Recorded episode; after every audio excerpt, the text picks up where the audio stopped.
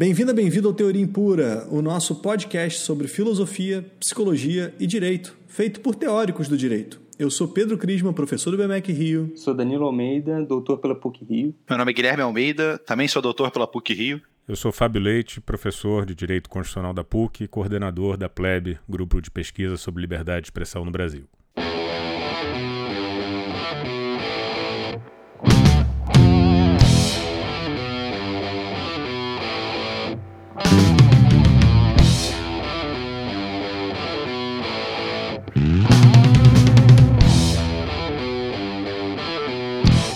Você está ouvindo o Teoria Impura.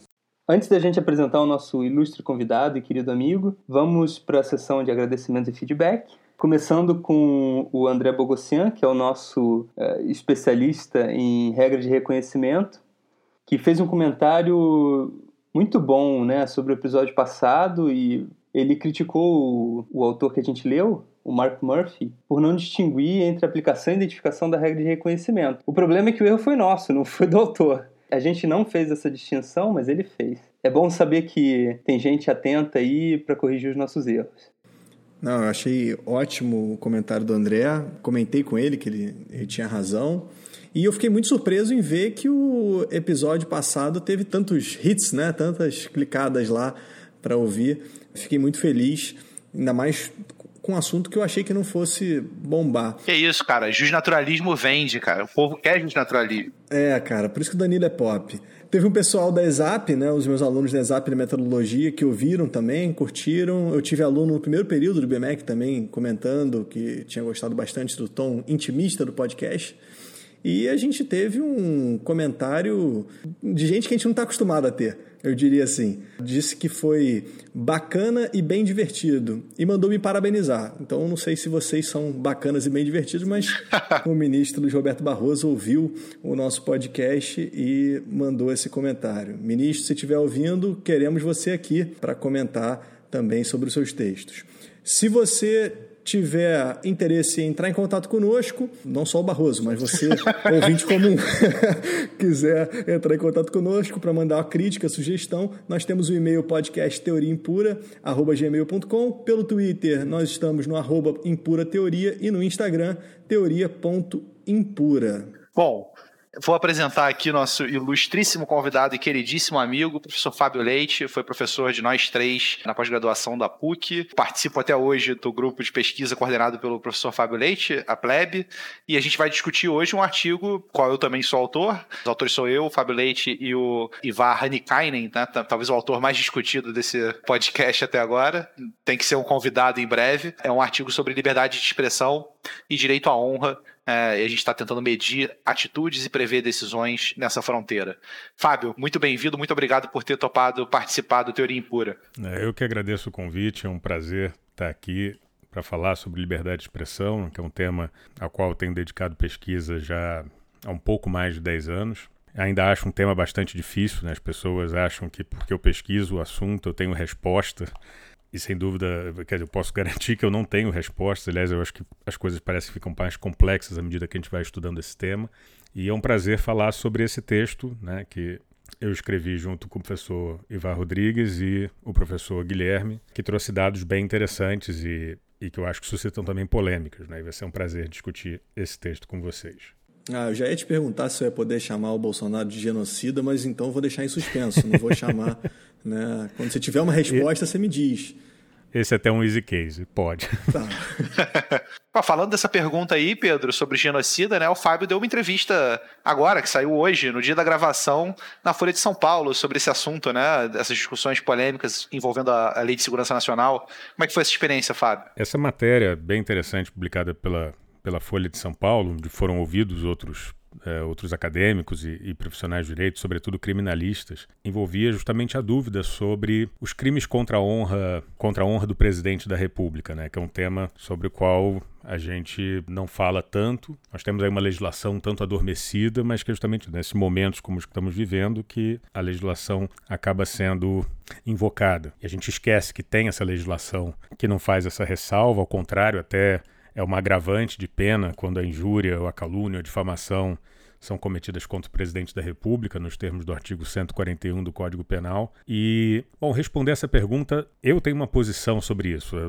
Um dos raros pontos sobre os quais eu realmente tenho uma posição bem definida, mas eu não posso dizer o direito brasileiro é assim. Isso foi algo que eu tinha comentado com a, com a jornalista. Existe sim uma tendência, muitos acadêmicos vão dizer que ah, não existe o crime contra a honra, que na, na verdade isso não é aplicado porque tem um tratamento diferenciado quando é funcionário público, quando é autoridade pública, nos crimes contra a honra. O que eu posso dizer pelas pesquisas que eu, que eu conduzi a esse respeito é que sim, há uma tendência, ou pode haver uma tendência não é, de não se identificar como crime contra a honra do presidente da República ou de governador de Estado, mas não tem garantia. E se nós vamos para o campo da autoridade pública em geral, que vai incluir juízes, promotores, membros da magistratura, sobretudo, aí é que não é garantia mesmo. Né? Ela tinha comentado que ouviu manifestações em sentido contrário, e eu falei: olha, isso pela pesquisa que eu estou realizando, estou colocando no gerúndio, a pesquisa ainda não terminou, mas o que nós terminamos foi o levantamento junto ao Tribunal de Justiça do Estado do Rio de Janeiro. É uma pesquisa que eu estou fazendo, que é uma parceria da Emerge com a Plebe, nós analisamos 148 apelações criminais e tivemos 15 é, apelações criminais em que o ofendido era juiz, promotor e dois casos de político e houve condenação em 13. Isso em primeira instância. Na segunda caiu para 8, em segunda instância caiu para 8. Então essa ideia de que não existe crime contra a honra quando é autoridade pública, isso não se sustenta na realidade. Agora, de fato, ali a maioria eram juízes e promotores pode haver uma tendência a, a, não se considerar crime contra a honra quando envolvem políticos. Né? Vamos deixar que a magistratura, o, o, ponto juiz de lado, né? só ficar com ponto gov. Né? Então, quando estamos tratando dessas autoridades, desses agentes políticos, excluindo aqui a magistratura, o Ministério Público, pode haver essa tendência, mas nós não temos garantia. O que é diferente da, do direito norte-americano, por exemplo, onde ali existe garantia a partir de precedente, que é respeitado, de que não haverá, não vai ser considerado crime contra a honra. Na verdade, não cabe nem indenização. Bom, aí tem que explicar melhor a regra, como funciona na esfera civil, mas de toda forma tem uma regra ali no direito norte-americano e ali você pode falar em garantia. Aqui você não pode falar em garantia. Você pode falar numa tendência, mas não uma garantia. É interessante que o artigo que a gente escreveu toca um pouco nesse ponto, né, Fábio? Então, só para introduzir o, o, ouvinte um pouco né, na discussão que a gente vai ter, esse artigo que nós escrevemos junto com o professor Ivar Hanikainen, ele investiga experimentalmente a seguinte situação. O Brasil tem uma situação que é um pouco peculiar, né, o Fábio encontrou várias é, conexões com o direito português, mas é a seguinte situação: a gente não tem regras que regulam a fronteira entre a liberdade de expressão e o direito à honra e à imagem, pelo menos no âmbito civil. Então, no âmbito civil, o que a gente tem são provisões constitucionais no sentido de que esses dois direitos são protegidos e a gente tem várias instâncias específicas nas quais esses direitos entram em conflito, mas a gente não tem nenhuma regra clara, específica, que defina o que deve acontecer em cada um desses casos. Né? E aí o que acontece é que as pessoas acabam tomando decisão baseada em ponderação, baseada né, é, em algum tipo de raciocínio jurídico a partir de princípios. Enfim, isso não é tão explícito, tem certas discussões. Eu tenho certeza que o Danilo vai, vai nos dar ainda bastante pano para manga para poder debater exatamente qual é o tipo de procedimento decisório que está em jogo aqui. Mas o que a gente achou peculiar no caso brasileiro é que existe uma, uma resistência ativa à, à adoção de regras claras. Então, quando a gente olha para a corrente doutrinária né, do neoconstitucionalismo ou do direito civil constitucional, é muito frequente dizerem não só que a gente não tem regras e na ausência de regras a gente deve decidir com base em princípios, mas que a gente não deveria ter regras estabelecendo fronteiras mais claras entre esses dois direitos, por exemplo, porque se tratam de dois direitos fundamentais.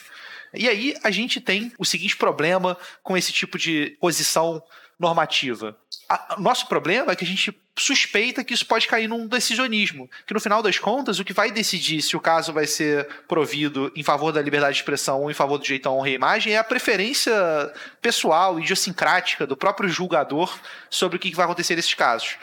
Para testar se isso acontece ou não, a gente desenvolveu uma escala, que foi mais um filho até do Fábio Leite e do Ivar do que meu. É, a escala era basicamente um conjunto de perguntas que tinham como objetivo saber o quanto uma pessoa é a favor ou contra a liberdade de expressão e o direito à honra dentro desse espectro. Né? Então, quanto maior a pontuação da pessoa, mais pró-liberdade de expressão ela é, é, no conflito específico com o direito à honra e à imagem, o qual menor a pontuação nessa escala, mais a favor do direito à honra e à imagem ela é nesse conflito com a liberdade de expressão.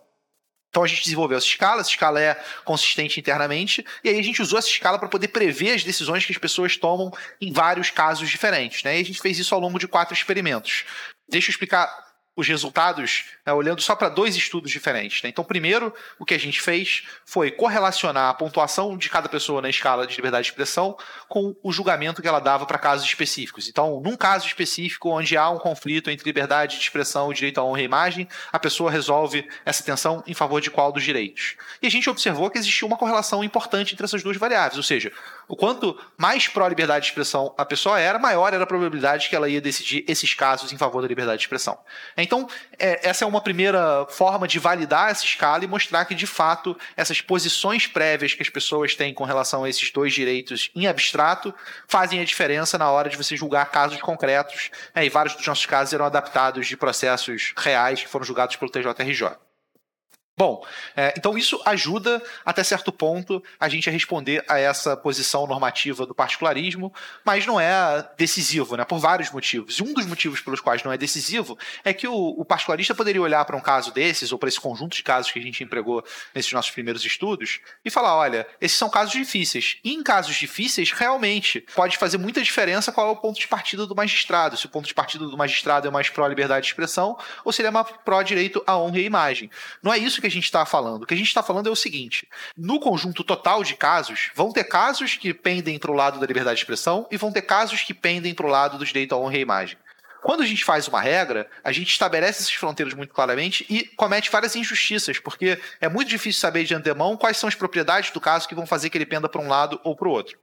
Para poder tentar resolver esse problema, a gente pegou nove casos diferentes que se encontravam em variados pontos do espectro entre pró-liberdade de expressão ou pró-direito à honra, conforme um julgamento feito por é, pesquisadores da Pleb, é, e a gente pediu para as pessoas responderem a esse caso ao mesmo tempo que respondiam a escala da Pleb.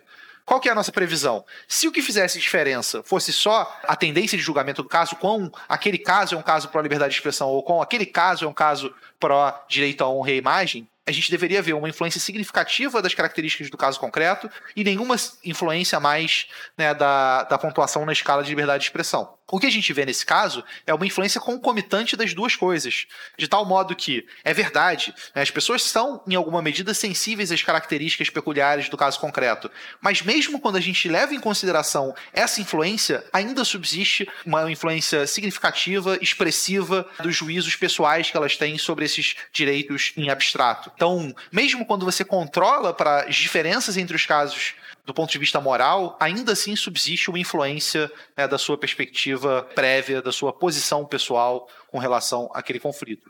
E eu diria que isso coloca um desafio para o particularista. Qual que é o desafio? É justificar por que, que essa sua tomada de decisão, essa sua aversão a regras deve ser adotada, mesmo à luz de evidência de que ela acaba caindo no decisionismo, né? de que vai acabar dependendo de para onde foi a distribuição do seu processo, se você ganhou a causa ou se você perdeu a causa.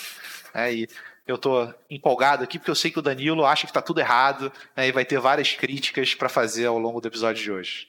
Guilherme fez um ótimo resumo do, do artigo, que é complexo. É um artigo curto, mas com muita informação, com muitos dados, não é simples de ser processado, de ser resumido. Mas eu queria ir um pouco para os primórdios disso. Né? Quando eu comecei a, a, pesquisa sobre liberdade de expressão, quando comecei a me interessar sobre o tema, eu tinha uma percepção, e a palavra é essa, percepção, é uma mera percepção, pode estar equivocada, enfim, de que as pessoas no direito com quem eu conversava, eu inclusive, tínhamos tendências, tendências para uma decisão mais pró-liberdade de expressão ou uma tendência pró vamos chamar aqui de direitos da personalidade. Não vou entrar no mérito se a liberdade de expressão por si só também é um direito da personalidade. Mas vamos ficar com essa, com essa denominação clássica de direitos da personalidade como direito à honra, à imagem, privacidade, intimidade, ao nome. E eu comecei a perceber de novo, continua sendo uma percepção de que havia uma diferença entre civilistas e constitucionalistas, que eu também não coloco de uma forma tão, pelo menos aqui no Brasil, né, uma, uma, divisão tão, tão certeira entre esses dois grupos. Acho que os civilistas sim, mas os constitucionalistas eu diria que depende. É, podem também ter uma inclinação maior pelos chamados direitos da personalidade. Até o momento em que eu vi um, eu li um artigo de um, de um autor argentino, Pedro Sagues é o nome dele, tratando de uma outra realidade do país dele, fez a mesma afirmação. Constitucionalistas têm uma tendência a privilegiar a liberdade de expressão, enquanto civilistas tendem a privilegiar. Mas é, é, uma opinião dele, mas eu acho que de certa forma confirma uma impressão que eu estava tendo a esse respeito e comecei a, a, a, confirmar isso. Eu encontrava manifestações que, que mostravam que tem alguma coisa aqui para ser investigada. Eu vou dar um exemplo. Né? Num trabalho, na tese apresentada para a Cátedra em Direito Civil na UERJ, a professora Maria Celina Bodan, que é uma civilista, ela cita, embora ela não esteja tratando ali de direito à personalidade, ela, mas ela cita um caso que envolve liberdade de expressão. E era uma ofensa feita por um, um, famoso cronista a uma socialite, que é amiga dele, inclusive. Mas ele, ali fazendo um comentário numa entrevista, isso foi uma entrevista que ele estava dando, ele falou: Pois é, fulano assim e tal, tá, quando tá desse jeito. E ele fez um comentário que eu nem sei se eu diria que é ofensivo, mas é, usou um termo não muito agradável para ela. E o juiz de primeira instância julgou improcedente. E esse juiz de primeira instância, Luiz Gustavo Grandinetti, fez o mestrado em Direito Constitucional na PUC, fez o doutorado em Direito Público na UERJ, ambos sobre liberdade de expressão, e julgou improcedente. E eu, quando olhei o caso, concordei plenamente. Não, não vi ali nem, para mim, um, um caso difícil. A professora discordou, achou um absurdo a decisão, e depois vai comentar que essa decisão foi reformada em segunda instância e o relator era o Najib, que tem um curso de direito constitucional. Por isso que eu disse que no Brasil acho que a coisa não é tão simples, né? Separar constitucionalistas de civilistas. Ele tem um curso de direito constitucional, não sei se eu rotularia como constitucionalista, mas está mais próximo disso do que civilista, isso certamente, e reformou a decisão. Então, ela concorda com a decisão de segunda instância, discorda da primeira, e a minha posição era exatamente o oposto. Eu concordo totalmente com a posição de primeira instância e discordo da posição de segunda instância. Então, isso foi confirmando é uma impressão, mas, de novo, é só uma confirmação que é, abre um espaço para nós fazermos investigações mais consistentes, mais robustas. E desde o primeiro experimento que nós fizemos na Plebe, é, foi um experimento que eu montei com o professor Ivar Hanikainen, a partir dessa conversa que nós tivemos sobre essas impressões de civilistas e constitucionalistas, ele teve essa ideia de montar essa escala a que o Guilherme fez referência. E só para vocês, para os ouvintes terem uma ideia do que, que a gente está falando, nós colocamos uh, cinco frases, cinco afirmações, das quais, das quais as pessoas deveriam concordar ou discordar fortemente, moderadamente ou levemente. E para vocês terem uma ideia do que, que nós estamos falando, afirmações como, abre aspas, a liberdade de expressão é um elemento fundamental para a democracia. A liberdade de expressão acaba onde a dignidade de alguém é ferida. A liberdade de expressão deve ser protegida, mesmo que o outro ou a outra se sinta ofendido ou ofendida. A liberdade de expressão tem uma posição preferencial face ao direito à honra. Eu acho que essa frase é ótima. Defender a honra dos cidadãos é um dos mais importantes deveres de um Estado de direito. Então, nós colocamos essas, essas frases e passamos a utilizar isso nos nossos experimentos. Aí depois, mas nós não estávamos trabalhando muito isso, né? embora tivéssemos, tivéssemos resultados, a gente acabava olhando para o ponto principal de cada experimento. Para cada experimento a gente queria testar alguma coisa. Então aqui eu quero testar, queremos testar num experimento tal se a ideologia do participante afeta um julgamento. Aqui queremos testar se o fato de o autor da ação na, na, vinheta que nós criamos, alegar violação ao direito ao esquecimento ou direito à honra para um grupo ou para outro grupo para um grupo era direito à honra, para outro era direito ao esquecimento, isso afeta o julgamento. Então nós estávamos olhando mais para isso, né? Esse era o ponto principal e essa outra questão ficava como secundária. Então é um crédito assim do Guilherme de ter recuperado esses dados. Vamos pegar esses dados todos que nós tivemos em relação a essas escalas para para explorarmos mais essa análise e ver como é que as pessoas estão se comportando uh, no processo de tomada de decisão desses casos que, como o Guilherme observou, não tem regra. Então, a questão é como é que alguém decide quando não tem regra? É, da experiência de pesquisa junto ao direito norte-americano, a gente vê que se um juiz vai decidir um caso, ele vai para um precedente, aquilo que foi construído naquele precedente, para saber se, de acordo com o direito norte-americano, com o que foi construído ali, uh, aquela, aquele discurso, vamos dizer assim, está protegido ou não está protegido. Tem alguma coisa aqui você vai recorrer para dizer o direito norte-americano protege ou não protege. E aqui no Brasil não tem isso, não tem uma regra a esse respeito. Tem considerações muito vagas, tem a ponderação de princípios que são muito abstratos, que não envolvem uma tomada de posição. E mesmo quando a doutrina brasileira diz, ah, temos que trabalhar com parâmetros, eu tenho um cuidado aqui para. Porque a gente chama, ah, temos que ter parâmetros ou standards, mas aquilo que se chama de standards ou parâmetros, nesses casos, no direito norte-americano, que envolve direitos fundamentais, não guarda muita relação com os parâmetros construídos pela doutrina brasileira, porque não envolve um se x então y. Né? Então não envolve uma tomada de posição. Se vocês forem olhar na, nos trabalhos sobre liberdade de expressão, tem um certo padrão na construção desses parâmetros, uh, onde vocês vão ver presente o seguinte verbo: considerar. Deve ser considerado. Considere isso.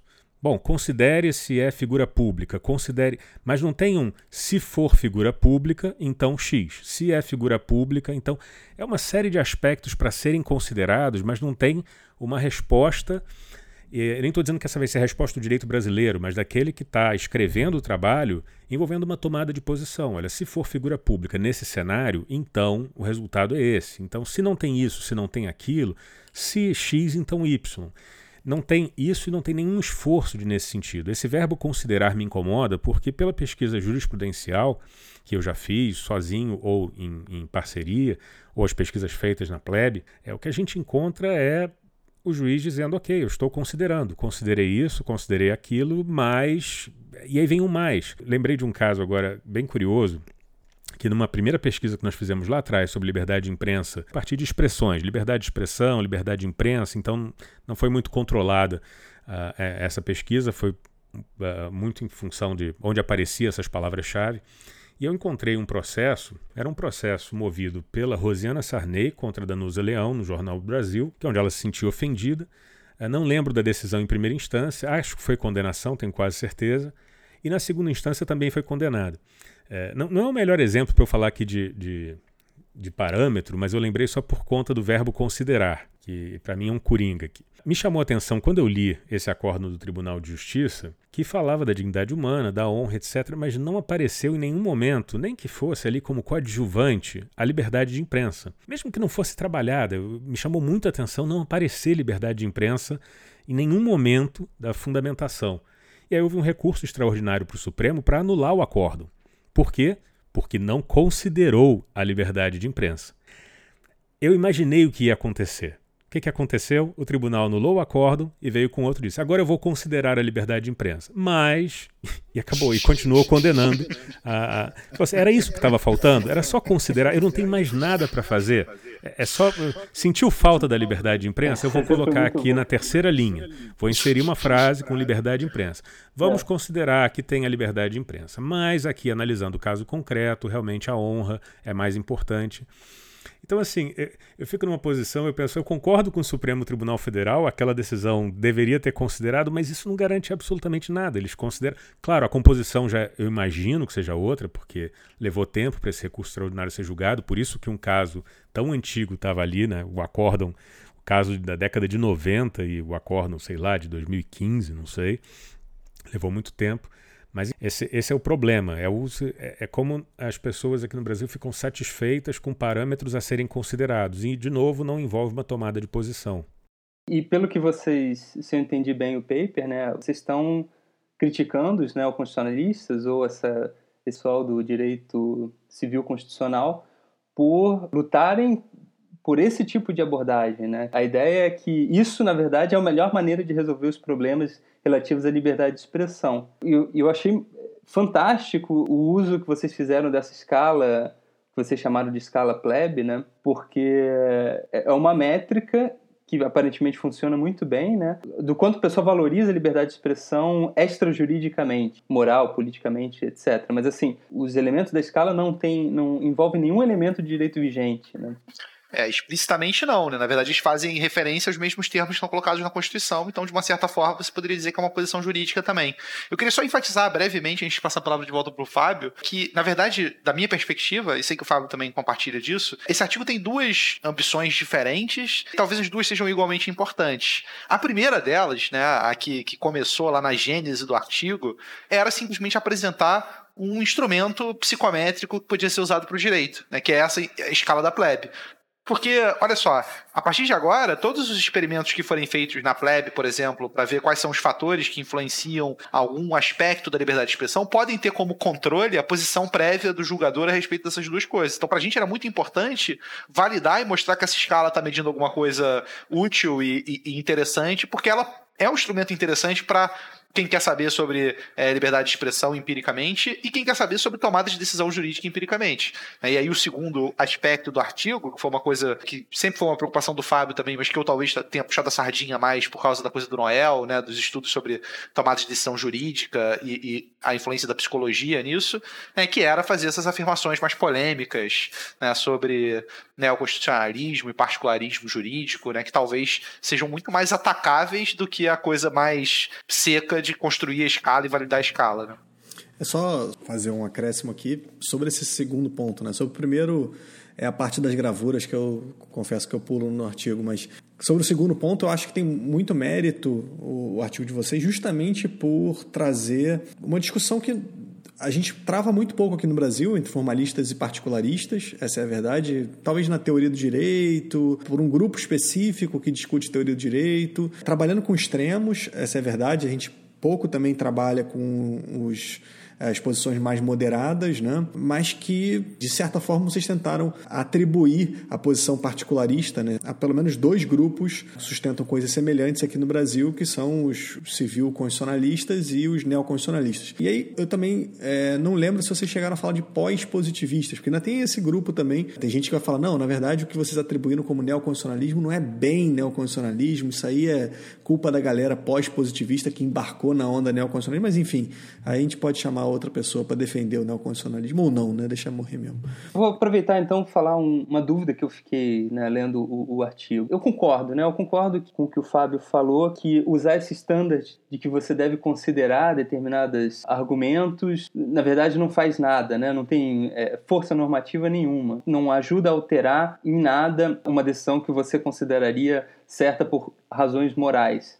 E eu acho que vocês demonstram isso muito bem. Agora, vocês estão falando algo um pouco além disso, né? Quer dizer, vocês não estão acusando simplesmente o particularista de fazer uma escolha ruim de método de decisão. Vocês estão acusando o particularista de ser decisionista. É mais do que simplesmente o um método de decisão que é ruim, mas assim, uma justificativa de decisão que está baseada somente na autoridade de quem decide. Eu acho que o particularista não teria problema com os resultados que vocês obtiveram, porque o particularista não negaria que as pessoas entrariam em divergência sobre essas questões na ausência de regras jurídicas claras. O que eles diriam é que é, essas questões não são para ser resolvidas dessa maneira mesmo, porque a Constituição não é feita para que elas sejam resolvidas em abstrato. Os problemas têm que ser resolvidos no concreto, porque a Constituição determina dessa maneira, e as pessoas não têm de onde partir a não ser das suas posições é, morais particulares. O que um particularista jurídico, um neoconstitucionalista, por exemplo, argumentaria é que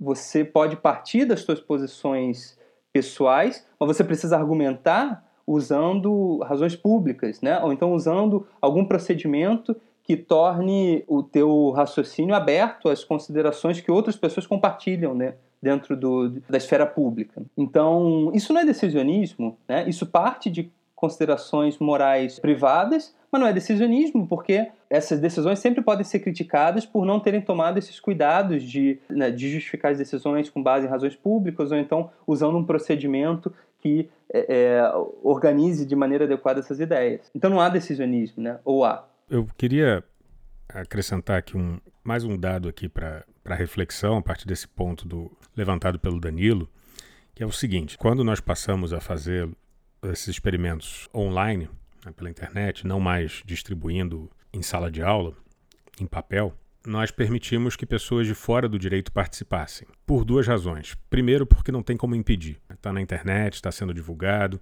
Então a gente tinha um receio, claro, de um engenheiro ficar curioso, querer responder e vai acabar poluindo os resultados.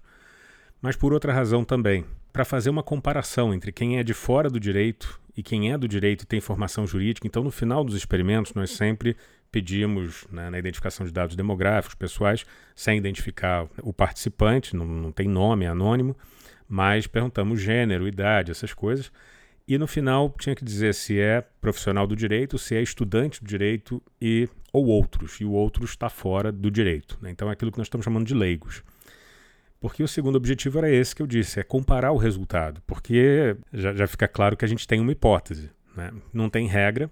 Então, se não tem regra, será que tem um conhecimento jurídico que muda o julgamento? Isso que nós estamos trabalhando tanto no direito brasileiro, ponderação e da forma como está sendo trabalhada, isso muda o resultado? Então, O, o profissional do direito no Brasil não vai fazer como o americano, que vai olhar para um caso e vai Espera aí, deixa eu olhar aqui as regras e ver o que, que eu faço, qual é a resposta do direito, mas vai olhar para alguma coisa, para alguma coisa que foi construída academicamente, para uma teoria, para uma teoria de princípios, para uma teoria de ponderação, e vai resolver a partir disso. E o leigo não tem essa ferramenta. Né? O leigo vai decidir a partir daquilo que eu acho. É, eu não posso dizer que isso aconteceu em todos os experimentos, mas em alguns era muito chocante como os resultados eram muito, mas muito próximos. E isso sugere né, um julgamento mais moral do que jurídico. De fato, Danilo, nós, até para os objetivos desses experimentos que nós estamos fazendo, a resposta é sim ou não. Não tem espaço para o participante fundamentar. Agora, também os fundamentos que são apresentados, de novo, em função das pesquisas jurisprudenciais, eu não. Eu, eu, nem sei, eu tenho até uma dificuldade de chamar de particularismo jurídico, porque parece um desrespeito ao particularismo jurídico. Você simplesmente fazer considerações tão vagas e que muitas das vezes é copy and paste, sabe assim? Você pega determinados acordos de um relator ou de uma relatora e, e realmente as considerações que são feitas sobre os direitos fundamentais em conflito é realmente copiar e colar. Né? E aí depois ah, vamos para o caso concreto, mas não tem uma técnica sofisticada e até por isso eu acho bom fazer um esclarecimento, né? quando nós estamos criticando ponderação, não estamos falando de Alexi, não estamos falando de Alemanha, estamos falando de ponderação à moda brasileira, né? a forma como, como isso é, é trabalhado aqui, que como o Guilherme já antecipou, é, parece ser é, muito próximo do que acontece em Portugal. Então é até por isso que eu tenho uma dificuldade quando as pessoas falam sobre o sistema americano, que tem as suas regras, e tem o um modelo europeu, que é de ponderação e proporcionalidade, e há quem, né, nos Estados Unidos, já tem uma professora de Harvard, que agora não lembro o nome, que tem trabalhado uma crítica a esse modelo norte-americano e revelado uma certa preferência por ponderação e proporcionalidade no modelo canadense e europeu. Mas isso não significa, isso não é uma opinião, algo, uma notícia para ser celebrada pelos neoconstitucionalistas brasileiros ou pelos acadêmicos do direito civil constitucional, porque é uma coisa diferente. O, o Guilherme falou sobre Portugal e a semelhança que, que nós estamos encontrando entre Brasil e Portugal, e Portugal é um país, como nós colocamos ali no artigo, que mais vezes foi levado à Corte Europeia de Direitos Humanos por decisões contrárias à liberdade de expressão e foi condenado 100% das vezes. O que nos leva à pergunta: quem é a Europa aqui? Portugal é a Europa, representa a Europa ou o Tribunal Europeu de Direitos Humanos representa a Europa?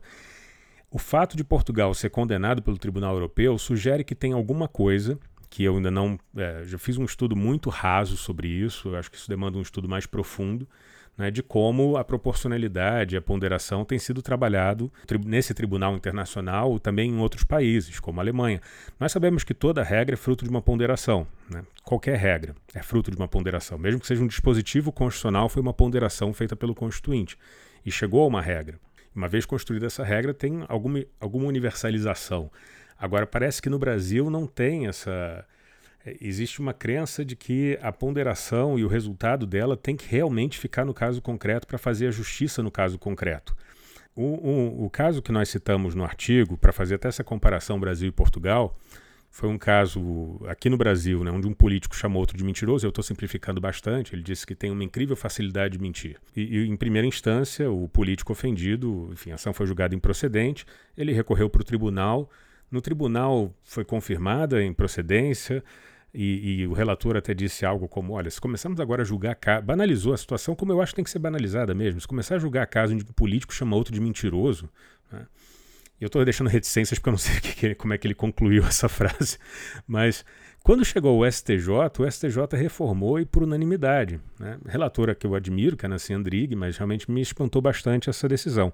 E eu fiquei pensando: se algum assessor da Nancy Andrighi dissesse, poxa, vamos aproveitar e editar uma súmula, e dizendo que no Brasil nem mesmo um político, porque é recurso especial, se é recurso especial pela súmula 7, não pode haver apreciação de fatos. Então ela está dizendo uh, o direito federal, a interpretação da lei federal em recurso especial. Então vamos aproveitar e universalizar isso, porque não tem nenhuma peculiaridade nesse caso concreto. Ela não destacou nada peculiar. Ah, nesse caso, esse a propósito, para mim é até interessante que eu não sei quem são os políticos. Não sei se é de esquerda, se é de direita, quem ofendeu, quem foi ofendido. É chamar de mentiroso. Qualquer um pode ser chamado, qualquer político pode ser chamado de mentiroso, de esquerda, de direita. Parece que isso é quase um requisito do cargo. É, então, eu não sei nada sobre o caso. E ela também não destacou nada, só disse que é, ressaltou a dignidade da pessoa humana, enfim, aqueles argumentos que a gente já está acostumado. Por que não editar uma súmula, então? E aí eu fiquei pensando num exercício aqui é, de reflexão sobre, especulando, né? Será que se essa decisão tivesse eficácia erga omnes, ela decidiria desse jeito ou ela iria mudar a sua decisão?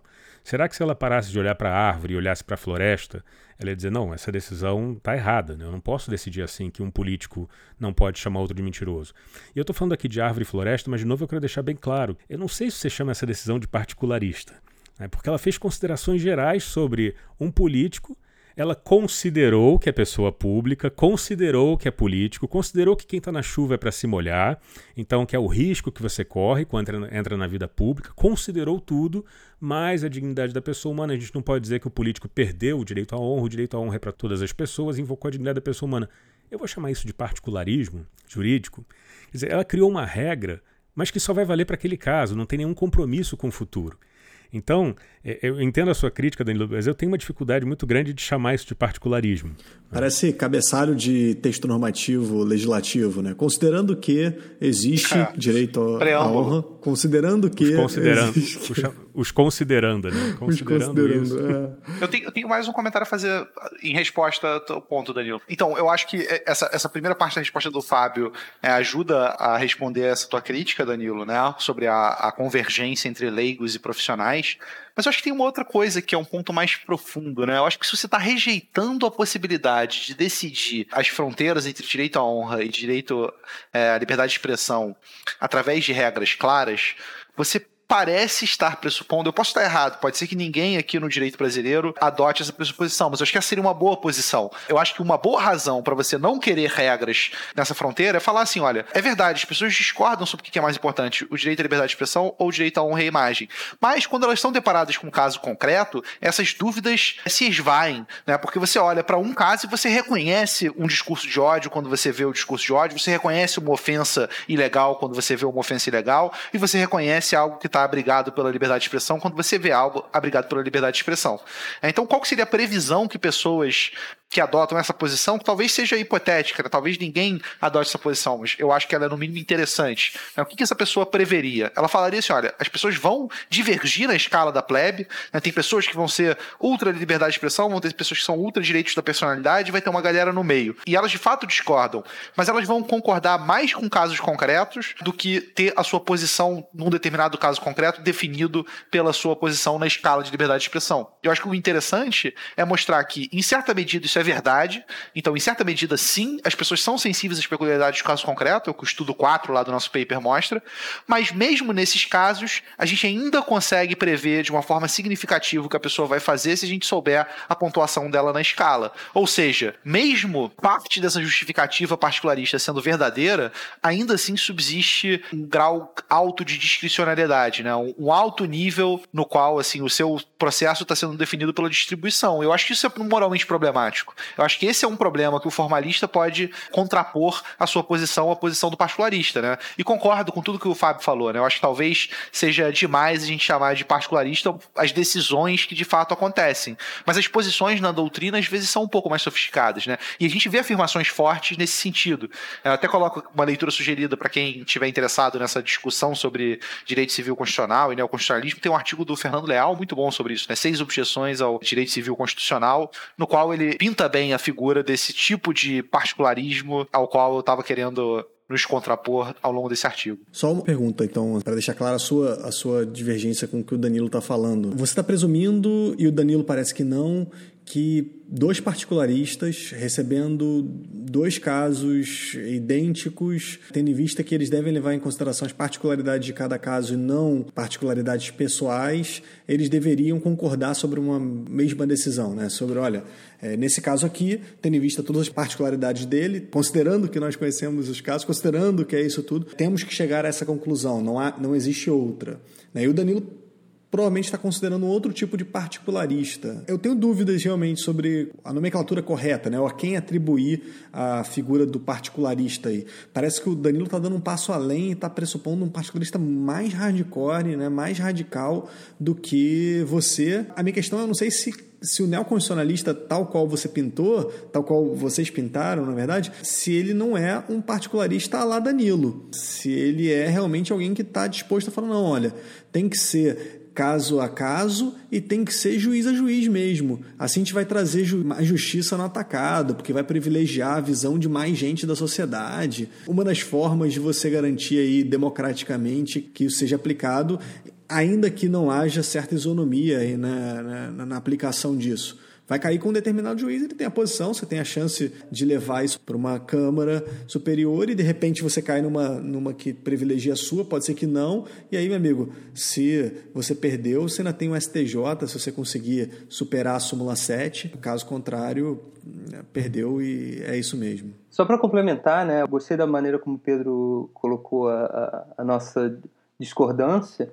E eu acho que vocês citam uma passagem né, do nosso ouvinte número um, né, o, o, ministro Barroso, e, e, que ele fala justamente isso que o Pedro falou no final. Ele não é um constitucionalista, né, ele não é necessariamente contrário à existência de regras, mas ele é contrário à existência de regras criadas em abstrato, né, por um legislador que está pensando de, de cima para baixo, hipoteticamente para o futuro, soluções jurídicas. Né? O que ele está defendendo é que essas coisas são resolvidas num caso concreto. Isso não, não significa que as decisões de caso concreto não vão produzir regras ou estándares para o futuro. Justifica o caso do Fábio. Né? O Fábio acabou de falar do caso da Nancy Andrighi, lá do STJ, sobre o político mentir. Então ele deveria aceitar essa regra. Né? Deveria ser possível e, e, louvável que a gente criasse regras desse tipo a partir de casos concretos, como o STJ estaria fazendo a partir desse caso, não? Não, acho que. Eu não sei se o Fábio me fala se eu, se eu entendi bem, mas eu acho que a tua crítica é justamente que o STJ não está fazendo isso. Ele não tem esse pensamento prospectivo em relação a, ao, aos impactos da decisão dele. Precisamente, né? Mas o ponto é o, é, o seu particularista, a sua versão do neoconstitucionalismo, a sua leitura do trecho do Barroso, diria que ele deveria ver com bons olhos a sugestão do Fábio de que é, o STJ passasse a olhar para a floresta e não só para a árvore, justamente porque a gente estaria criando regras baseadas em casos concretos, que não são prospectivas, não estão sendo criadas abstratamente a partir do legislador. E a minha impressão é que as pessoas que se autodenominam neoconstitucionalistas ou é, pós-positivistas positivistas ou direito civil constitucional não são simpáticas a esse tipo de posição. Elas são simpáticas à posição onde você não tem regra nenhuma né, e você é, simplesmente olha para as peculiaridades do caso concreto e deixa que elas guiem a sua posição. Mas eu posso estar errado, né? Pode ser que, que essa seja uma leitura, sei lá, preconceituosa minha. Isso é bem possível. É, uma coisa interessante que eu queria adicionar aqui, estava lembrando é, quando trouxeram de volta esse caso do político caso que chegou ao STJ. Né? Bom, primeira coisa, é claro que sempre vem aquela né, informação, nós cunhamos aqui a, a sigla na, na plebe, MNA, né, que significa mas não é absoluto. Então, quando a gente lê um acórdão que começa enaltecendo a liberdade de expressão, você já sabe que você perdeu. se, se, o acórdão começa dizendo que a liberdade de expressão é importante e você está a favor da liberdade de expressão, pode começar a chorar porque você perdeu. Porque em algum momento vai vir o MNA mas não é absoluto. Um parêntese, eu não tinha nem pensado nisso quando comecei a falar, mas fizemos uma pesquisa também no Tribunal de Justiça do Rio Grande do Sul. E a pesquisadora que estava encarregada de fazer esse levantamento, ela falou: Fábio, uma coisa engraçada. Tem um relator aqui, um desembargador, que quando ele é relator, ele vai pelo caminho inverso. Ele começa dizendo que a honra é muito importante. o que significa que ele vai dizer que vai decidir a favor da liberdade de expressão. A honra é muito importante. A dignidade da pessoa humana nem se fale, mas não é absoluta. E aí a liberdade de expressão prevalece. Mas o que eu queria chamar a atenção é o seguinte: quando eu leio essa. Fechei o parênteses aqui. Quando eu leio que a liberdade de expressão é importante, fundamental, eu fiquei pensando. Seria interessante se a gente tivesse aqui esse, essa característica do direito norte-americano, né? quando a Suprema Corte às vezes faz certas afirmações, quando um, um, justice faz uma afirmação, ele coloca entre parênteses um precedente. Então ele faz uma afirmação, a, a liberdade religiosa, a, a separação entre Estado permite, no entanto, que uma Assembleia Legislativa pague um capelão para fazer a oração de abertura da, da legislatura, da sessão legislativa, aí bota entre parênteses o caso Welsh, né, o caso que foi decidido lá pela Suprema Corte. Então eu fiquei pensando, tá, liberdade de expressão é importante. Me dá um exemplo. Me dá para eu entender o que, que significa isso para você, porque todos nós quatro aqui achamos que a liberdade de expressão é importante, mas me dá um exemplo para eu entender para você o quanto ela é importante. Ela protege o quê? Que um político seja chamado de mentiroso? Não, aí não. Então, se ela não protege nem que um polícia seja mentiroso, eu não sei o que, você está entendendo por a liberdade de expressão é fundamental. Mas isso era uma coisa que eu queria acrescentar. A segunda é que eu acho muito interessante quando vejo as manchetes de sites jurídicos, como por exemplo Conjur. Né? Aqui não vai nenhuma crítica à manchete, não, mas uma coisa que eu fico pensando é a, qual o impacto que isso gera no leitor quando a manchete é liberdade de expressão permite que político chame outro de mentiroso. Essa foi a decisão do Tribunal de Justiça. Mas a manchete é só: liberdade de expressão permite que um político chame de mentiroso. Essa é a manchete. Ela passa uma ideia né, de que nós estamos construindo alguma coisa. Né? Então alguém vai olhar esse site jurídico, vai olhar essa manchete vai falar: poxa, então tem uma decisão aqui no Brasil, porque está colocada dessa forma. Tudo bem que é uma manchete mas está lá. E aí quem vai de, depois na decisão do STJ, a manchete é outra. Liberdade de expressão não permite que um político chame outro de mentiroso. E, na verdade, a gente não está construindo nada. Quer dizer, uma falsa ideia de que aquilo ali é o direito brasileiro, porque da forma como está. Se não dissesse, é o TJ de Santa Catarina, naquele caso, decidiu que. Não, mas a manchete dá essa ideia, o que eu acho que deveria ser de uma tomada de posição. Sobre a questão que, que você colocou, Danilo, neoconstitucionalista, tem uma coisa aqui que também é uma impressão, eu posso estar equivocado. Sim, eu acho que o que nós falamos na plebe, não é só eu, mas essa visão que é compartilhada pelos pesquisadores céticos em relação a esse modo de decidir no Brasil, que é avesso à regra, que é resistente, acho que a palavra melhor é essa, resistente à ideia de regras. Ainda é um pensamento muito minoritário, não vejo muito o espelho, mas eu acho que na academia talvez algumas pessoas, é uma impressão, podem estar pensando nisso ou querendo é, lançar parâmetros 2.0, sabe? Vamos melhorar os parâmetros, concordar com algumas críticas. Pode ser, é uma hipótese, que isso tenha chegado no Supremo Tribunal Federal. Provavelmente via teoria impura. porque o ministro Barroso reconheceu repercussão geral num recurso extraordinário que envolve liberdade de expressão, que era uma publicação num blog, eu não lembro exatamente agora do caso concreto. Nós até pensamos em atuar como amigo escuro, mas perdemos o timing. E a impressão que o, um dos pesquisadores da plebe, o juiz federal Rodrigo Gaspar de Mello, ele tinha de que ali o, a intenção do Barroso era construir alguma coisa. E ele é um grande nome do neoconstitucionalismo. O neoconstitucionalismo acaba sendo muito identificado com Barroso porque ele difundiu bastante um trabalho dele que associam a, o neoconstitucionalismo ao pós-positivismo. Né? Isso está ali misturado. Né? E o Barroso tem esse poder de difundir os seus trabalhos, as suas ideias, muito grande no Brasil.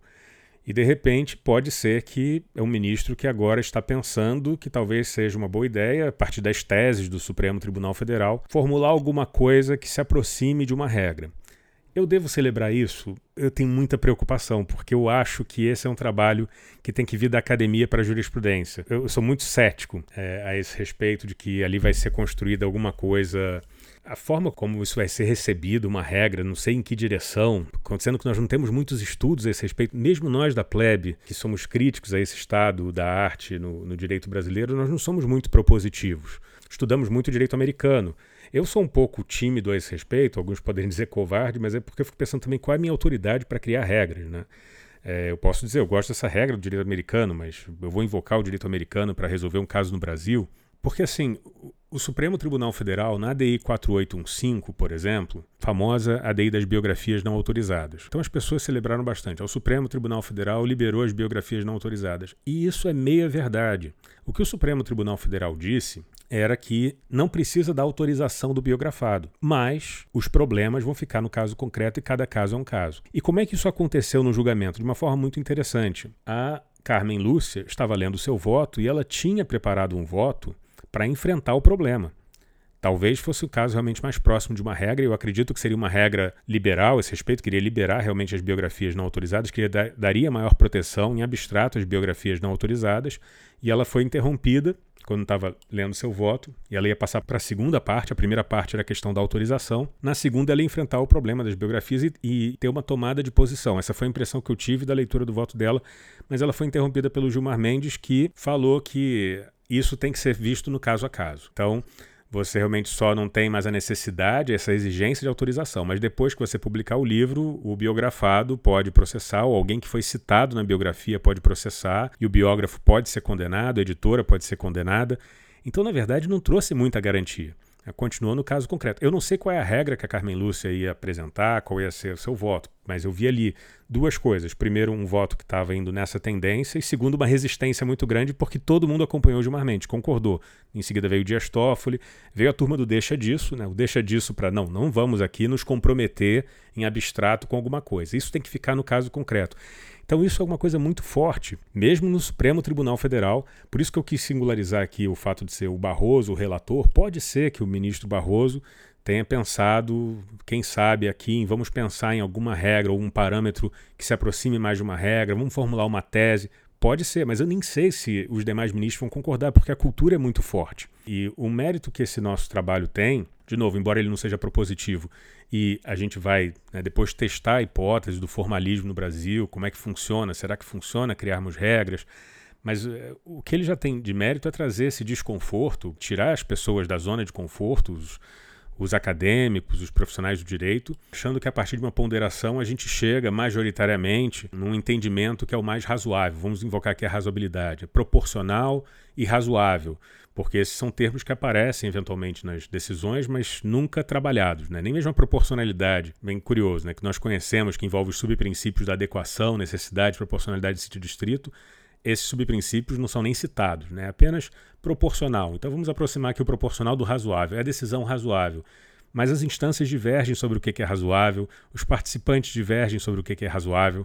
Então a gente quer deixar as pessoas nessa situação de desconforto. Né? Olha, saiam da zona de conforto, a situação que a gente está é essa, ela é problemática. Agora, para que caminho nós vamos? Se vamos aperfeiçoar nossa ponderação, se vamos criar parâmetros mais que se aproximam mais de, de uma, de uma estrutura CX, então Y, que envolvem alguma tomada de posição, que é muito custosa, assim, não é uma coisa fácil. Você tomar uma posição, né, dizer, olha, nesses casos realmente a liberdade de expressão vai prevalecer. Não importa se o ofendido é seu amigo, se não é, se ele é de esquerda, se ele é de direita, se ele é uma ótima pessoa, se ele é um capitalista, se ele é um socialista, nada disso importa. Tem uma tomada de posição aqui, a gente vai ter que seguir essa regra. Isso é uma coisa que é difícil de fazer. E se o direito brasileiro está oferecendo para os profissionais e para os acadêmicos uh, duas alternativas. Olha, ele tem essa tomada de posição aqui, que, como toda regra, pode ser sobre inclusiva. Né? Então, assim, situações de injustiça vão, vão ocorrer, mas essa é a regra. Ou tem um outro caminho, que não tem um compromisso prévio, mas a gente vai chegar numa uma solução justa, mais justa para a vítima. As pessoas compram essa segunda opção. Né? Então, acho bom só gerar esse desconforto. Olha, uma, uma, um caminho tem um desconforto, que é Vamos colocar aqui como caráter sobre-inclusivo ou subinclusivo, mas acho que aqui seria mais sobre-inclusivo.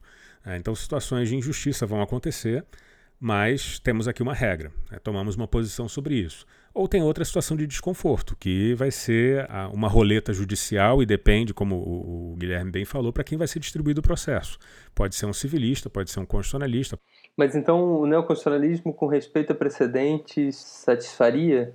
Porque eu acho que os resultados são legais, porque justamente mostram que não satisfariam. Né? Então o problema não é necessariamente esse neoconstitucionalismo do estilo do Barroso, porque hum, ele ainda sofreria do problema de que as normas se originaram dessas preferências que podem ser medidas pela escala plebe. Então, é, a gente pode criticar esse tipo de abordagem que foca mais na decisão judicial do que na legislação por causa disso, porque elas produzem regras ruins. Agora, eu não vejo por que, isso é uma crítica à posição do neoconstitucionalismo do tipo do que o Barroso está defendendo, né? Porque ele defende, no fundo, a criação de regras criadas no caso concreto. Então, a minha dúvida é, se a gente aceita o neoconstitucionalismo com respeito a precedentes, isso satisfaria ou não satisfaria né, a, a, as demandas de vocês?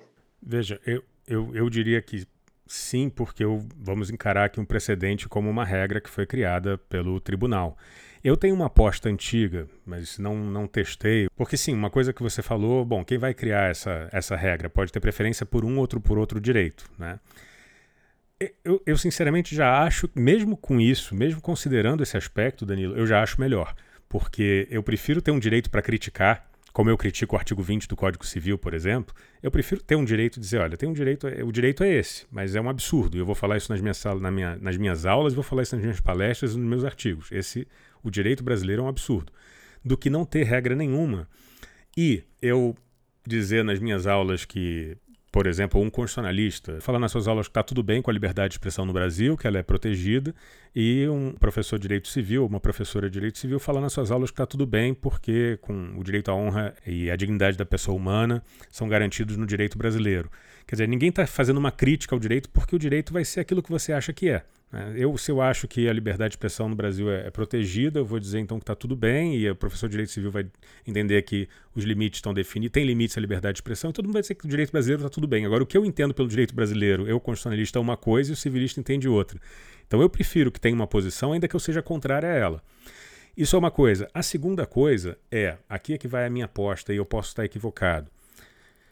Mas eu acho, e aqui eu estou recuperando né, essa, é, a, a, provocação que eu fiz na, no caso da Nancy Andrighi, do, da decisão do STJ, que se nós universalizarmos, a tendência das pessoas seria favorecer a liberdade de expressão. Eu acho. É uma ideia a partir desse exemplo. Eu posso estar equivocado. Esse exemplo, para mim, seria um caso fácil, um easy case.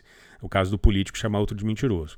Será que se a gente levar para outras situações e pedirmos para o intérprete universalizar isso, olha, não fique no caso concreto. Você é um ministro do STJ julgando em recurso especial. Então você está julgando essa questão. Como é que você julgaria? Nós tentamos fazer isso, se eu lembro bem, envolvia casos de políticos, né? todas inspiradas em casos reais. Eu peguei então a pesquisa que nós fizemos, peguei, encontrei alguns casos, mudei o nome das partes. Tinham três casos, mas tinham dois grupos e um grupo iria julgar apenas o caso e para o outro grupo a gente tinha uma introdução, digamos, um preâmbulo antes de julgar o caso, mostrando a floresta. Né, mostrando quanto em São Paulo, quantos processos foram movidos por políticos, tentando fazer com que o participante pensasse: olha, eu não estou julgando só um caso concreto, eu estou julgando o caso de um político. Né, e aqui nesse preâmbulo já está sendo dito que, olha, no Tribunal de Justiça de São Paulo, no passado, políticos se sentiram ofendidos, foram tantos processos no Rio, para a pessoa pensar, isso aqui pode acontecer o tempo todo. É, e fizemos isso com três casos diferentes para não ficarmos presos só a um caso. E funcionou nos dois primeiros, mas não funcionou no terceiro. O terceiro ficou um pouco empate. Uh, o que, que eu quero dizer com isso? Quando os participantes estavam naquele grupo onde era apenas o caso concreto, Poderiam até decidir mais a favor da liberdade de expressão do que em favor do direito à honra do político, mas o fato é quando estavam num grupo onde, antes de julgar o caso, antes de ler o caso, tinha esse preâmbulo que mostrava o tamanho do problema, a tendência a decidir a favor da liberdade de imprensa era maior. Né? Mas, como eu disse, isso aconteceu com dois casos e não aconteceu com o terceiro. Então, não posso dizer que foi um sucesso o experimento. Acabei deixando ele um pouco de lado. Mas é uma coisa, é uma ideia que ainda me persegue, é uma ideia que ainda acho que pode ser desenvolvida. É, deixa eu só responder também, né, eu concordo plenamente com o Fábio, né? Então a resposta do Fábio foi que sim, né, se o, se o neoconstitucionalista que a gente está criticando aqui por conta do decisionismo resolvesse se apegar às regras judicialmente criadas a partir do caso concreto, ele estaria livre da crítica do decisionismo, que é a crítica que a gente está considerando nesse artigo. É, nesse artigo está só falando, olha, não pode depender da distribuição, tem que depender das regras, e a gente pode achar essas regras boas ou ruins. E aí tem uma outra discussão que também é interessante sobre se a melhor forma de criar regras é através do processo legislativo ou é através da adjudicação. Né? Existem posições dos dois lados, tanto gente que acha que é melhor fazer no Congresso, quanto gente que acha que é melhor fazer no caso a caso é, a partir dos, do, do judiciário.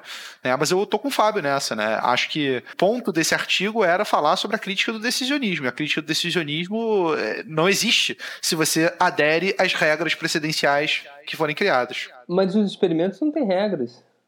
Não, não existem regras nas vinhetas. Os experimentos não têm regras. Os experimentos mostram que, na ausência de regras, as pessoas são decisionistas. Mesmo quando a gente considera as características do caso, ainda assim a posição prévia da pessoa influencia. Concordo e esse é, é, o último parágrafo do artigo como um todo, né? A gente não pode afirmar nada sobre o que aconteceria no caso do formalismo, porque a gente não botou regra nenhuma. Pode ser que quando você botar a regra, as pessoas também vão ignorar completamente. Né? Mas o problema é com a posição de que você não deveria ter regras. É assim que a gente está lendo a posição neoconstitucionalista ou direito civil constitucional. É, a gente não tem como por hora medir esse formalismo. Guilherme e eu temos ideias de experimentos para isso, mas eu não sei se a gente pode falar porque é um spoiler, porque a gente não vai fazer o experimento. Isso acho que se a gente falar aqui estraga o propósito. Tô, tô contando que vocês tenham muitos ouvintes, né? eu queria acrescentar um, um dado aqui interessante. Vou antes apresentar aqui o contexto do Marco Civil da Internet. O Marco Civil da Internet foi uma situação em que houve tomada de posição pelo legislador. Então, nós fizemos na Plebe pesquisa sobre processos movidos contra o Facebook no Tribunal de Justiça sobre fatos anteriores ao Marco Civil da Internet. Meu objetivo não era o Marco Civil da Internet, era só verificar como é que esses processos estavam sendo decididos. De novo, aqui, na ausência de regras. Né? Então, alguém foi ofendido no Facebook por outra pessoa, a pessoa manifestou uma opinião ou xingou, enfim. mas tem uma manifestação ofensiva no Facebook e o Facebook é processado.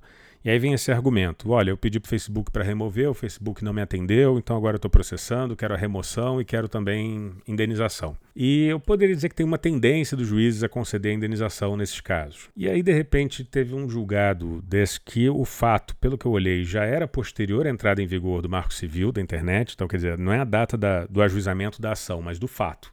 Se o fato for anterior ao Marco Civil da internet, ele não é aplicado, mas se o fato for posterior, e pelo que eu estava vendo, o fato era posterior. E ainda assim, no processo judicial, não foi aplicado o Marco Civil da internet. E aquilo ali acendeu uma luz. E eu fiquei pensando: será que os juízes vão aplicar o Marco Civil da internet? Ou eles já se acostumaram com esse modo de decidir? Uh, eu vou fazer justiça no caso concreto, que é o cenário brasileiro. Né? Aqui eu sei jogar, agora eu não sei jogar com lei. Já me acostumei com isso, a fazer justiça no caso concreto. E agora vem uma lei, a, a, a resposta dada pela lei, de novo, que muita gente, sobretudo os civilistas, vão discordar. É, não estou criticando os civilistas, não, de novo, poderia ser uma outra posição e eu iria discordar, mas foi tomada uma posição. Então, uma turma vai apoiar, outra turma vai discordar, e a posição é. Basicamente, o provedor de internet, no caso o Facebook, ele só pode ser responsabilizado civilmente se ele deixar de cumprir uma decisão judicial. O que está sendo dito aqui é quem vai decidir não é o Facebook. Quem vai decidir é o juiz, qual é o direito que prevalece. Porque da forma anterior, o Facebook era o judiciário, o Facebook é que tem que fazer ponderação. Não tem um direito para o Facebook aplicar, ele tinha que fazer ponderação. Eu fui até São Paulo conversar com os advogados do Facebook depois de ter feito essa pesquisa para confirmar uma impressão e, e, e ela foi confirmada de que Olha, nós removemos perfil falso. Eles diferenciam ali o perfil falso do que eles chamam de impostor. Então, impostor é se eu criar uma página do Guilherme fingindo que eu sou o Guilherme. Esse é o impostor. O perfil falso é do José que não existe. E eles mostram, a gente atende a tudo isso, tem vários, me apresentaram vários números. Agora, realmente, esses conflitos de liberdade de expressão e direito à honra, isso a gente não resolve. É, não somos nós que decidimos, a gente não remove porque a gente não resolve. E o judiciário é que resolve. E depois acaba tendo que pagar alguma coisa. Mas aí veio o Marco Civil da Internet e disse: não, quem vai decidir isso é o juiz. Se o juiz disser que tem que remover, aí o Facebook remove. E se o Facebook descumprir, aí sim é que tem que pagar a indenização.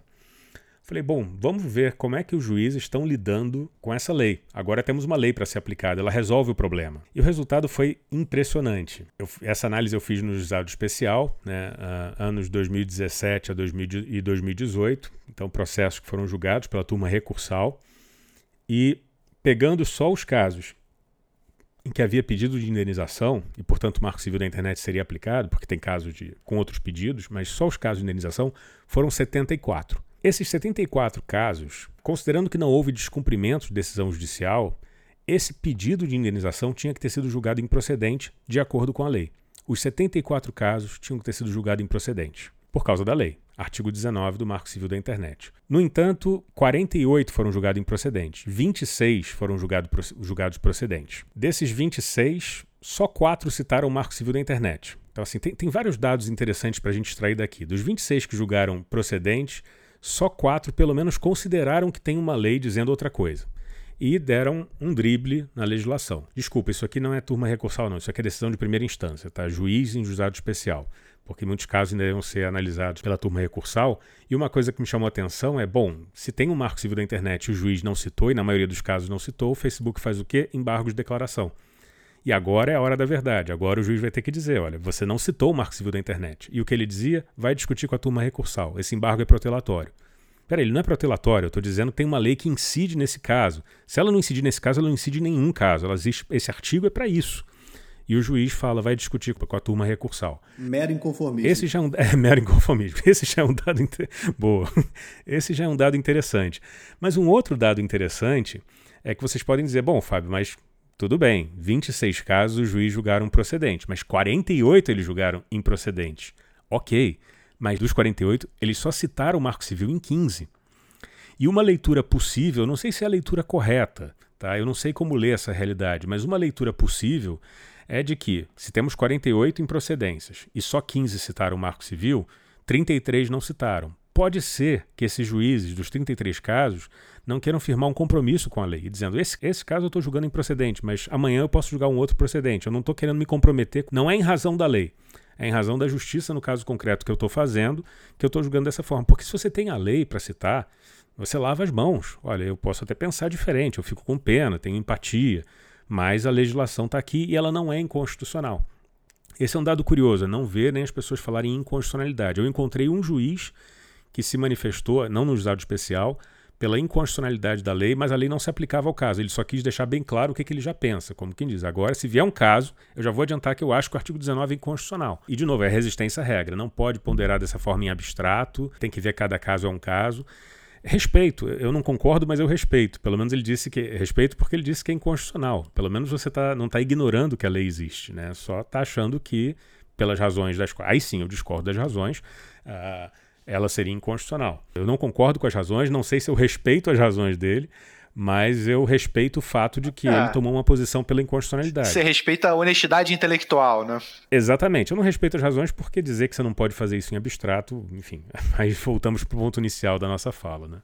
Tá, então, a dúvida é a seguinte, né? Já que você está fazendo a defesa do formalismo, mas assim, o que, que sobra da liberdade de expressão se a gente for formalista com o nosso direito vigente? Fábio, você mencionou aí o artigo 20 do Código Civil.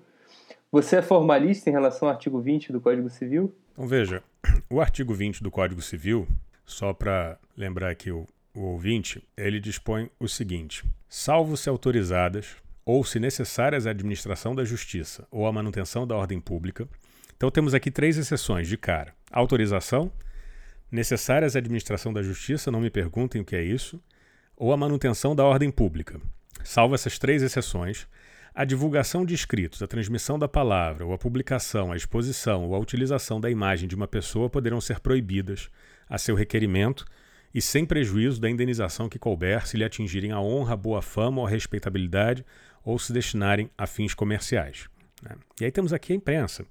O ministro Barroso tem um artigo sobre, sobre lei de imprensa e, e onde ele aborda esse dispositivo.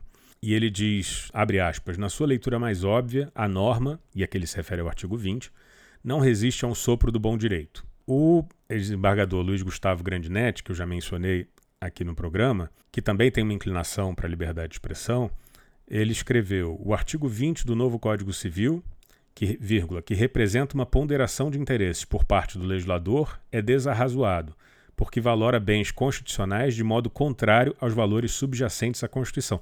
Veja, ele está dizendo que tem uma ponderação feita pelo legislador e ele está dizendo que, eh, de certa forma, está adotando uma posição preferencial da liberdade de expressão. Está dizendo que decidir que a imagem prevalece é contrário aos valores subjacentes à Constituição. Então ele diz, porque valora bens constitucionais de modo contrário aos valores subjacentes à Constituição.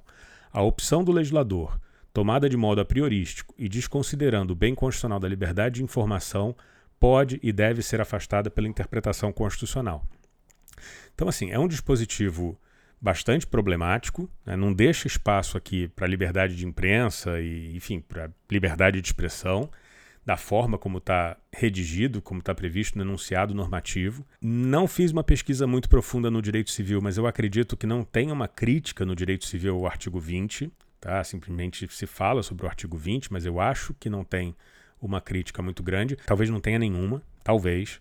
Eu citei essa frase do ministro Barroso, na sua leitura mais óbvia, a norma não resiste a um sopro do bom direito, que eu achei ótima. Mas infelizmente depois ele diz, mas vamos tentar salvar pela interpretação, que de certa forma é o que o Luiz Gustavo também faz.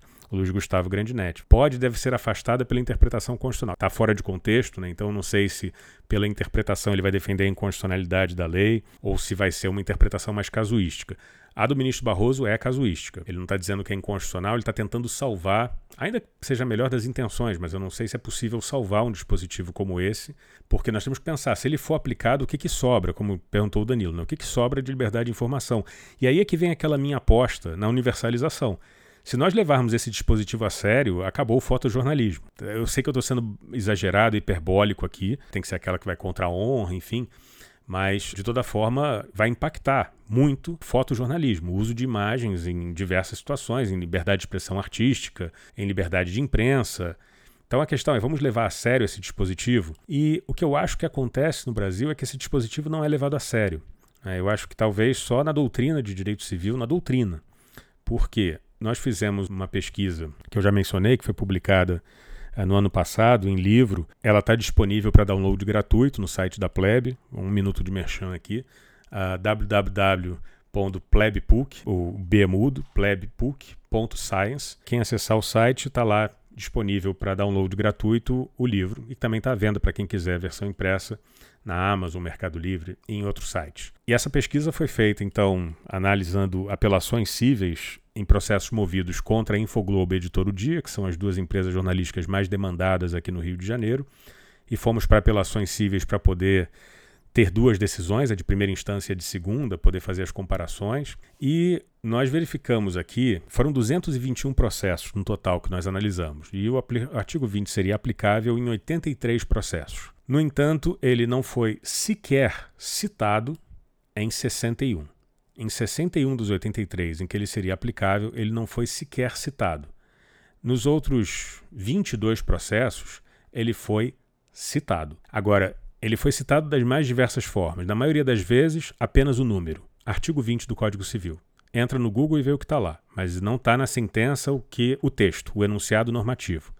Em alguns casos tem o um enunciado normativo, mas não a interpretação do texto. Só tem um texto. Um texto para ser lido por quem está lendo a decisão judicial, no caso aqui o acórdão. Isso aqui são os acórdãos, tá? Eu não estou considerando aqui as sentenças. Até porque apareceu mais nos acórdãos que nas sentenças. Então, o que nós temos aqui é apenas um enunciado normativo. Então, eu vou falar que ah, o ordenamento jurídico brasileiro protege a liberdade de expressão, mas também protege a imagem. Abre parênteses, artigo 20 do Código Civil. Agora, a escolha de palavras pelo legislador não tem a menor importância. Isso que eu acabei de ler para vocês, o dispositivo do artigo 20 não tem importância. Então, isso é ser formalista? Eu posso dizer que aplicou o artigo 20 do Código Civil se ele não foi nem foi citado apenas o número, não foi feita uma interpretação do que, que ele significa, ou mesmo uma interpretação mais à luz do texto do Barroso, com considerações, estou considerando isso, estou considerando aquilo. Não, é apenas, parece para cumprir tabela. Olha, tem aqui o artigo 20, eu considerei, né? De novo, considerei que tem o artigo 20, mas na verdade nem considerou, porque não está sendo interpretado. Texto sem interpretação, qual o sentido?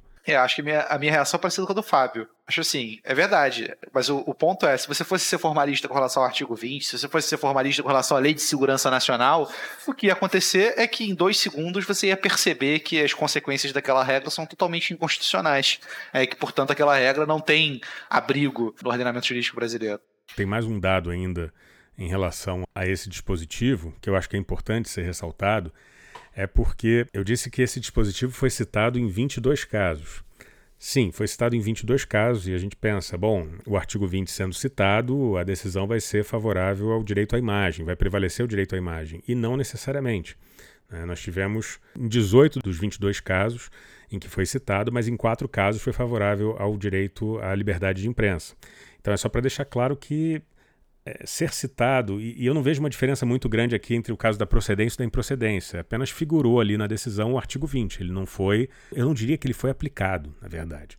Né? Ele foi apenas mencionado. É, eu, eu acho que urge que vocês façam novos experimentos agora colocando algum tipo de standard aí de controle, né? Mesmo que a gente tenha que formular, vocês tenham que formular uma regra ou numa vinheta um precedente, né? Dizer, ah, o STF já julgou dessa forma, o STJ já julgou dessa forma. De repente, em alguma delas, mostrar que há disparidade na, na jurisprudência. Tem muita coisa para vocês perseguirem aí e a gente fica ansioso para ver os novos resultados. Eu acho que o fato da gente não ter feito só revela que, no fundo, no fundo, nós somos iguais ao Barroso, a Carmen Lúcia, ao Gilmar Mendes. A gente não quer fazer regra nenhuma, então a gente deixa assim, sem regra, né, e, e, e, fica só com esse paper. Eu estava percebendo que a sua conclusão era meio neoconstitucionalista, né, Gui? Assim, a aplicação do, do, dessas regras, logo, logo a gente perceberia que eram inconstitucionais, então, né, vamos aplicar a Constituição diretamente. Daqui a pouco estava lá subscrevendo. Não, de jeito nenhum, é, de jeito nenhum, de jeito Barroso. Né?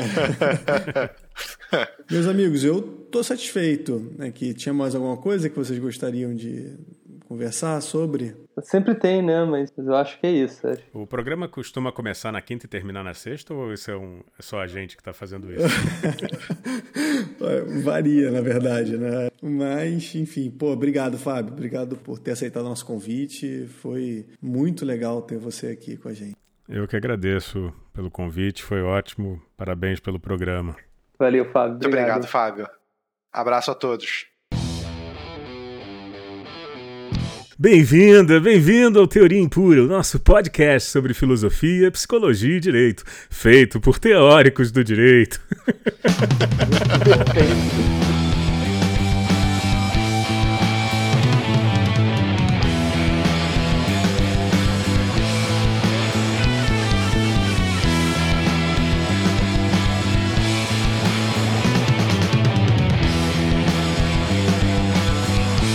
Você ouviu o Teoria Impura. Melhor podcast de filosofia do Brasil.